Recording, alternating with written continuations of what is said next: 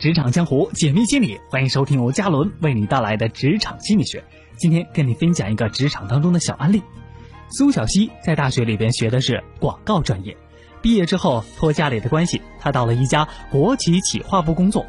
本来找到了这份工作，他觉得非常开心，认为找到了用武之地，可以发挥专业特长了，一显身手了。可是正是因为他是关系户。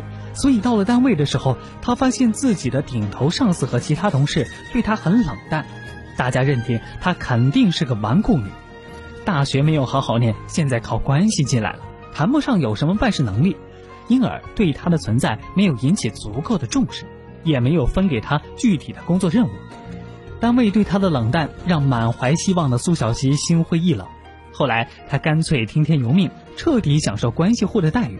上班消极怠工，也不正儿八经的工作。他觉得不想把自己的才华浪费给不在乎自己的公司。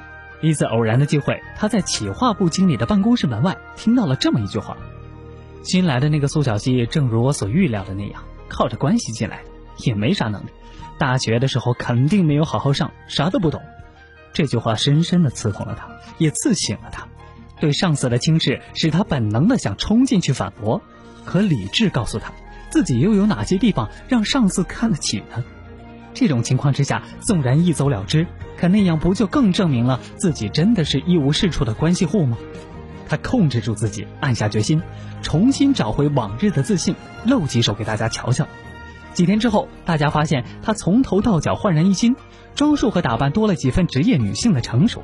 同事们还发现他突然间把一份精心设计的企业广告设计方案递交到了上司的手中。上司看到这份广告设计方案的时候，果然眼前一亮，因为这份方案见证了苏小西对市场的认真分析和思考，而且体现了他扎实的知识背景。于是，上司专门开了个会，就这份方案表扬了苏小西的设计功力，在某些方面做到了完美的专业设计，让大家多向苏小西学习。慢慢的，苏小西用自己的智慧和力量重塑了自己。